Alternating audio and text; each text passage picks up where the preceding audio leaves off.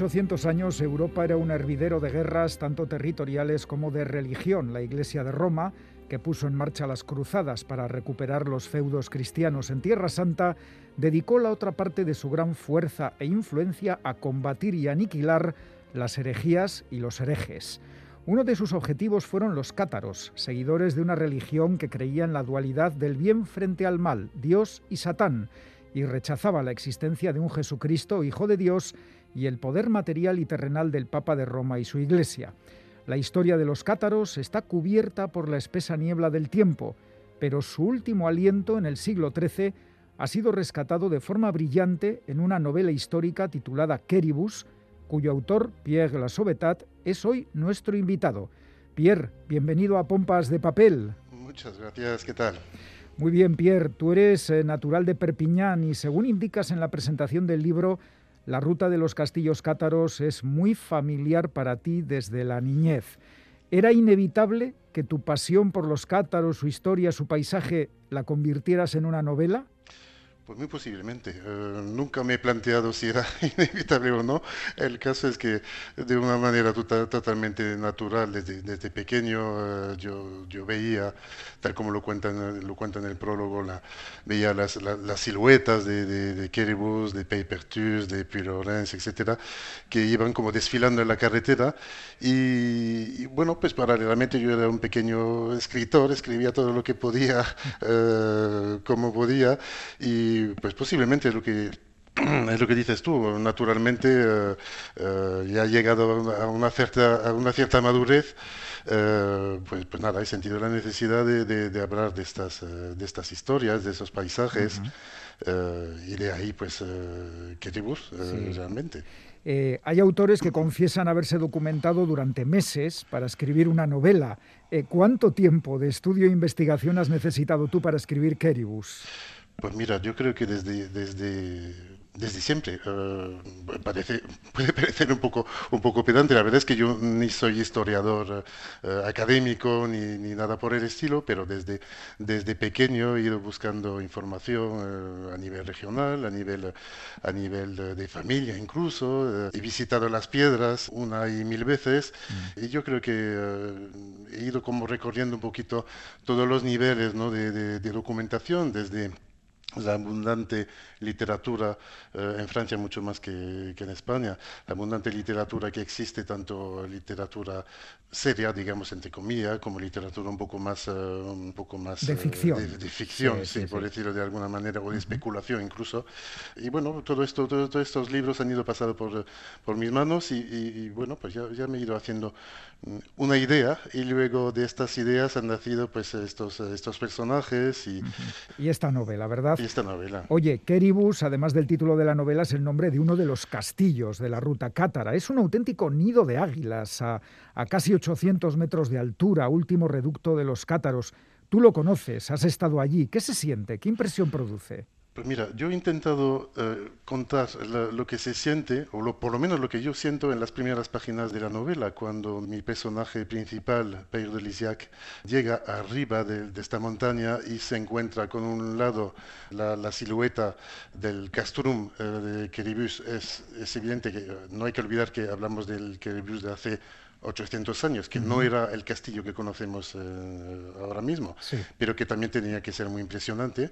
Y por otro lado se encuentra con todos estos paisajes eh, del, del Fenoyedes, del Termenés, de los, eh, de los Pirineos, con el Canigó en, en, en, el último plano, todo esto bañado con el sol y con el viento, con la famosa tramontana, esta que vuelvo, vuelve loco a mucha gente, sí. pues, pues, es, pues, ya puedes imaginar, esto es la, lo, lo, lo, que sientes, yo creo que es más fácil describirlo, describir la imagen que describir la sensación, ¿no? Realmente. Ajá. Y la mayoría de los castillos cátaros te dejan esta sensación de, de grandiosidad, de, de, enigma también, qué habrá pasado ahí, uh, a quién se le ha ocurrido en un momento dado ir a, a construir estos castillos, estas defensas tremendas, uh -huh. prácticamente en el cielo, sí. uh, y, y, esto, y, todos estos, estos, estos sentimientos de, de, de, grandeza hacen como que de alguna manera adivinas un, un, un pasado glorioso, muy importante, uh -huh. hoy en día ya un poco apartado. Sí, de ya, las, ya lo decía en la presentación que igual el catarismo ha entrado un poco en el olvido, pero sí. bueno, tú te encargas de rescatar su memoria y te tengo que decir y tengo que decir a todos los oyentes que leyendo Keribus uno siente todo eso que tú nos estás describiendo, así que eso es mérito tuyo, Pierre. bueno, vamos, vamos con la novela que tiene el esquema de un narrador que va contando la historia de la que él mismo es protagonista, ¿verdad? El joven escriba Pegué de Lisiac, que recibe el encargo de redactar y ocultar una crónica que recopile las enseñanzas de la Iglesia cátara. Eh, ¿Te has inspirado en un personaje real o es un recurso para la novela? Pues esto es, esto es, es un poco complicado. Yo creo que prácticamente todos los personajes que aparecen en, la novela son personajes históricos. Sí, lo sé, lo sé. Hasta he mirado el libro a ver si coincidía con, con los nombres y la época. Sí, muy bien. Eh, en el caso de Père de Lisiac, eh, existió un notario en la ciudad de Pamiers, de donde es originario mi, personaje. Lo que pasa es que existió 40 años más tarde.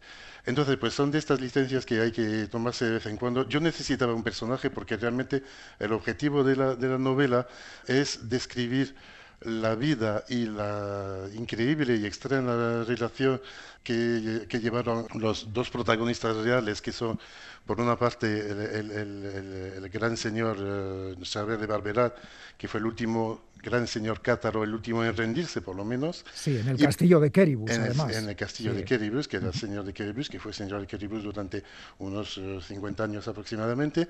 Y por otra parte, el, uh, el señor Olivier de Termas, eh, Termas es un castillo muy cerca de Carcasona, que, que viniendo también del mundo, del mundo cátaro, del mundo occitano, evidentemente, acabó trabajando, entre comillas, guerreando y eh, apoyando a, los reyes de Francia. Entonces, la relación de estos hombres era tan, me pareció desde siempre tan, tan increíble, tan fuera de lo normal. Eh, eran amigos, eran enemigos. existe también una leyenda sobre quién traicionó a qué y todo esto. Evidentemente, quizás en, en, España no lo vemos, pero en el mundo catarófilo, digamos, se, se, comenta todavía quién traicionó a qué, qué pasó. Bueno, pues yo, yo eh, quería hablar de esta relación, describir estos hombres y para ello necesitaba este personaje de, de de, de Lisiac, eh, que existió y que, que, entró un poquito para hacer de lazo entre los dos eh, eh, héroes, digamos, de, de, mi, de mi novela, pero que poco a poco se fue adueñando de, la, las páginas y que cada vez era más, más, más importante conforme avanzaba. Sí, sí, sí. Bueno, has mencionado a Chaver de Barberá y Oliver de Termas, estos dos grandes caballeros de esa época. En la novela hay bastantes episodios bélicos y a mí me ha llamado la atención la conquista de Mallorca. A ver, hoy es una isla, pues sobre todo turística, ¿verdad? Pero hace 800 años Mallorca era el reino árabe de Medina Mallorca. Eh, eh, ¿Qué importancia tuvo su conquista por parte del rey Jaime I? Pues mira, para el rey eh, Jaime I lo importante era, eh, mm, entendamos que eh, en, la época de la, de, la, de la, conquista de Mallorca, Jaime, Jaume I, es un niño prácticamente, acaba de, acaba de, de, aterrizar, digamos, en su puesto y eh, tiene que demostrar que no solamente va a ser tan importante como sus ancestros, sino que además él quiere tener lo que llamaba un reino en el mar. necesitaba crecer, necesitaba dominar y controlar sus nobles, que esto realmente era el tema quizás más importante para él ya que mm, venía de una, una, rebelión eh, reciente y eh, la ocasión de unos ataques a unos barcos catalanes por parte de, de, los mallorquines mm, dio el pretexto para que se organizara una, una expedición punitiva, pero que realmente era una expedición de conquista, de conquista territorial, de conquista política, pero y sobre todo de conquista comercial. Eso es un tema muy importante. El dominio del Mediterráneo, ¿no? Al final. Claro, claro, claro, claro sí, al final siempre hay algún tipo de, motivo, eh, no, solo, no solo territorial, sino también eh, comercial. Claro, el hombre no cambia. Eh, Pierre, a lo largo de la novela, Peig de que viaja por buena parte del mundo conocido, se llega hasta el país de los tártaros y pasa por Chipre, Raqqa, Antioquia, Túnez, San Juan de Acre. haces un retrato muy fiel del convulso siglo XIII en el que se desarrolla la novela. ¿Es, ¿Ese era tu objetivo también? Pues sí, yo quería hablar de, este siglo XIII, que a mí me parece un siglo absolutamente fundamental en, lo que nos ha quedado de él, es decir, pues, la construcción política de Europa. Eh, fíjate, yo creo que 800 años prácticamente no son nada porque han cambiado muy pocas cosas. En este siglo se define realmente el reino de Francia, se define lo que será eh, posteriormente eh, España, se van definiendo los papeles de unos y otros, se termina de de, definir el control tremendo de la Iglesia de Roma sobre las conciencias, sobre las políticas, sobre los reinos en general, y luego se va como dividiendo, se define la gran división del mundo mediterráneo. Por una parte la cristiandad, bajo todas sus, formas, y por otra, y por otra parte el, mundo musulmán, el Islam, y luego detrás viene el lejano oriente. Y por ello, incluso he querido incluir este episodio que me parece absolutamente fabuloso de la embajada del rey Luis IX al Khan de los mongoles para intentar hacerle la pinza de alguna manera al, enemigo eh, sarraceno, ¿no? O sea que yo, creo que este siglo XIII es, es, fascinante. Sí, desde luego fascina lo que se lee en la novela. Pierre, eh, los cátaros, seguidores de una religión que contemplaba solo la existencia de Dios y Satán. No había hijo de Dios y rechazaba el poder terrenal de la Iglesia y el Papa de Roma. ¿Eso explica por qué fueron acusados de herejía y perseguidos con tal ferocidad o había algo más? Bueno, yo creo que lo importante es que los cátaros eh, realmente molestaban profundamente a los poderes terrenales, empezando por el mayor de los poderes terrenales, que no lo era, terrenal, que era el poder de la Iglesia de Roma. ¿no? Entonces, realmente ellos eran muy molestos para la Iglesia de Roma.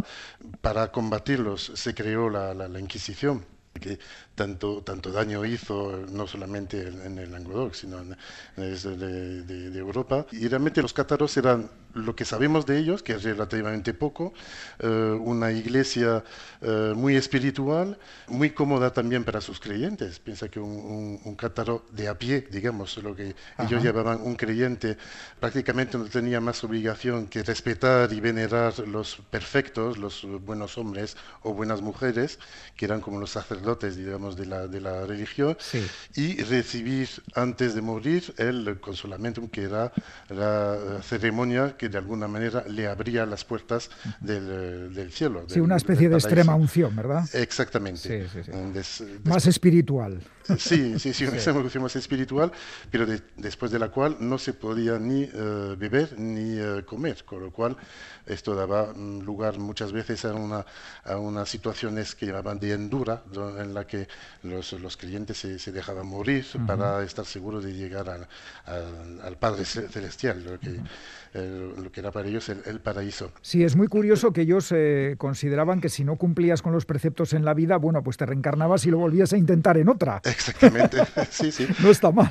Sí, sí, y, y, y, se puede, y se puede ver eh, ahí, quizás, quizás un poco entrar en detalle, ¿no? Pero el, posible origen o influencia de ciertas, eh, ciertas corrientes maniqueístas, indoeuropeas, orientales, en la que la metempsicosis, que es el paso de, de una vida o de un cuerpo a otra, lo que ellos llamaban de una túnica a otra, eh, es posible hasta, hasta alcanzar pues eh, lo que para otras religiones es el nirvana o eh, el paraíso. El paraíso, exactamente. bueno, vamos a ir terminando ya, Pierre, qué pena no tener más tiempo, pero no podemos dejar de decir que Peire de Lisiac cumple hasta el último momento de su vida con la misión de proteger el legado de los cátaros. Pierre, ¿crees que ese legado está oculto en algún sitio? Pues yo creo que sí. en algún lado. Yo, estoy convencido, yo estoy convencido. Yo sigo con, mis, con mi búsqueda y, y lo más seguro que, bueno, no sé, por lo menos, eh, no sé si lo encontraré físicamente, pero espiritualmente se encuentra todos los días eh, leyendo y, eh, navegando en este mundo de los, de los cátaros. Es un, es un, es un mundo espiritual muy, muy agradecido, muy bonito. Pues Pierre, eh, casi nada más que preguntarte, creo que Keribus es tu primera novela, ¿verdad?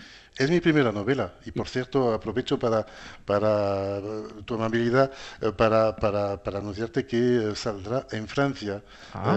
el 22 de septiembre con las ediciones privadas de, Toulouse, que, posiblemente conozcas, que es un gran editor del sur de Francia.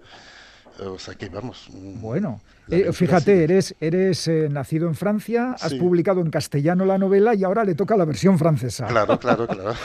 bueno, ¿y estás trabajando en algún nuevo libro? Pues sí, sí, sí, sí, estoy trabajando en un nuevo libro que saldrá en, en, España, también con ciencia editorial, pues espero que eh, a finales de, de este año. Bueno, pues las y los amantes de la novela histórica no pueden perderse Queribus, la gran epopeya medieval del final del catarismo, publicada por Sencia Editorial y escrita por Pierre Lassobetat. Pierre, enhorabuena por tu trabajo y hasta una próxima ocasión. Muchísimas gracias y hasta pronto, espero.